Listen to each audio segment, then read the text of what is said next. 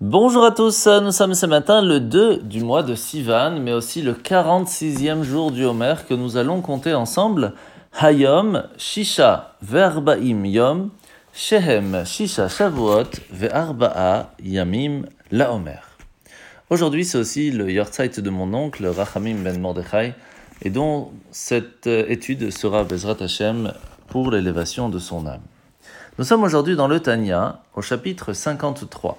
L'Anmour nous a expliqué hier que le fait que Hachem, Dieu, la Shrina, le fait que sa lumière va pouvoir s'intégrer, venir nous donner toute sa force pour nous donner la possibilité à nous de le ressentir dans ce monde, peut s'habiller de différentes façons. Il y a quatre mondes spirituels, un qui est totalement spirituel, appelé le monde de Hatzilut, puis le monde de la création, le monde de Bria, le monde de Yetzira, celui de la formation, et puis le monde de l'action. Tout en bas de cela, nous sommes là. La lumière divine va pouvoir s'éclairer, illuminer le monde de différentes façons, mais pour cela, elle a besoin d'un réceptacle. Au moment du premier temple, c'était les louchot, les tables de la loi qui se trouvaient dans l'arche sainte. Mais dans le deuxième temple, il n'y avait pas l'arche sainte, car elle avait été cachée.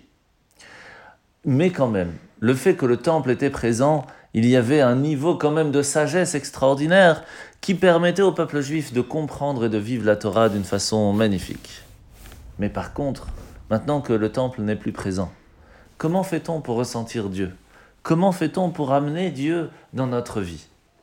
Eh bien, cela va être grâce à l'étude de la Torah.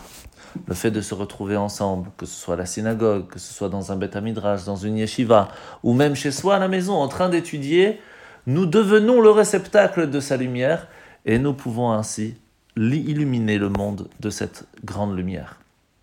Alors la mitzvah de ce matin, mitzvah positive numéro 246, si deux personnes ont des soucis financiers, des problèmes, des disputes, eh bien il faut aller devant le tribunal rabbinique qui va et va devoir euh, juger tout cela selon les lois de la Torah. Alors la paracha de la semaine, nous sommes jeudi de parachat Bamidbar, Aujourd'hui, nous voyons comment est-ce que les Lévis vont être eux-mêmes divisés en quatre groupes. Et bien sûr, toujours autour du Mishkan, du sanctuaire, autour de la Torah. Trois d'entre eux, descendants des fils de Lévi, ainsi que les Kohanim. Ce qui est intéressant, c'est que les Lévis vont être trois groupes de Lévis sur les trois autres côtés du tabernacle la tribu de Yehuda, Issachar et Zevulun, par exemple, vont devenir de grands érudits de la Torah. Pourquoi? Parce qu'ils vont camper juste à côté des tentes de Moshe et de Aaron. Par contre, la tribu de Reuven, qui était quand même à côté du tabernacle, vont être à côté des Lévis qui appartenaient au cousin de Moshe, Korach, celui qui va entraîner dans la révolte.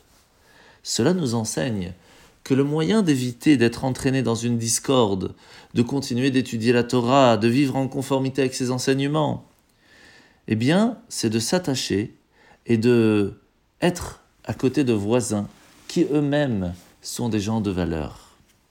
Par contre, si Chaz Shalom, nous nous mettons à côté de voisins qui eux-mêmes ont perdu d'une certaine façon cette lumière autour d'eux, eh bien malheureusement nous pouvons être influencés et même arriver un jour à la discorde.